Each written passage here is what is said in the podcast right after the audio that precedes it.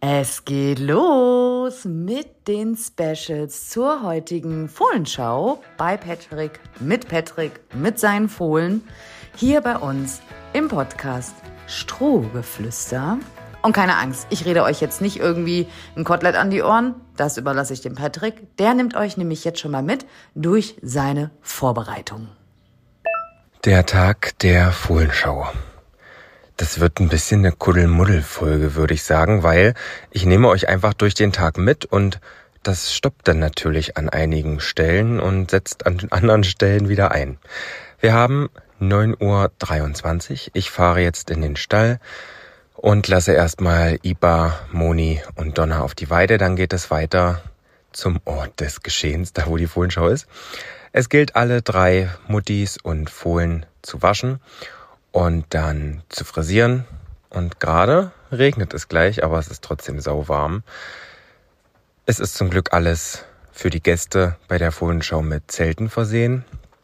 Und ich hoffe einfach, dass alles gut geht. Und ich hoffe, dass keine neuen Lackkratzer über Nacht dazugekommen sind und alle genug bei genug bei Kräften sind. Entschuldigt bitte. Ich bin etwas aufgeregt.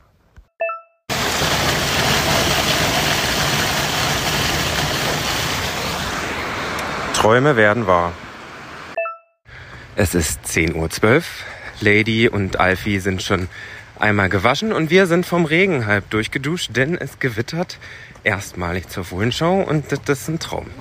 Also wir haben uns aufs Füßewaschen beschränkt und haben dann drüber gebürstet, einmal noch mit Schweifspray die Pferde eingesprüht und dann wieder in die Box gestellt. Einflechten werden wir dann in der Box.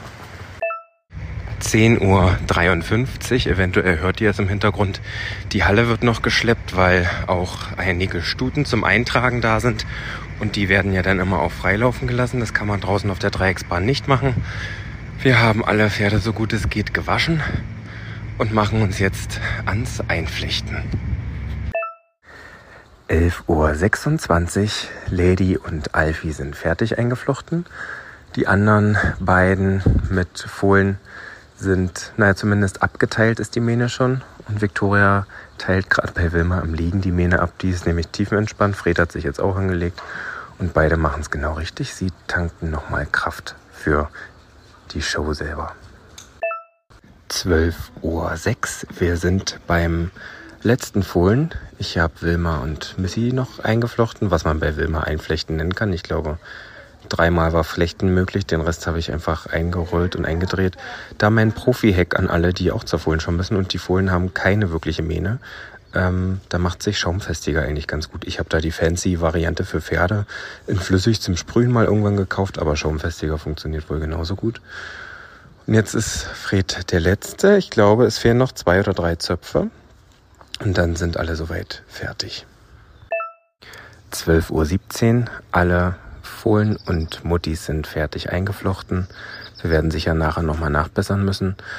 Jetzt gibt's für uns kurzes Mittagessen, dann heißt es Hände waschen und in die Vorführklamotten springen.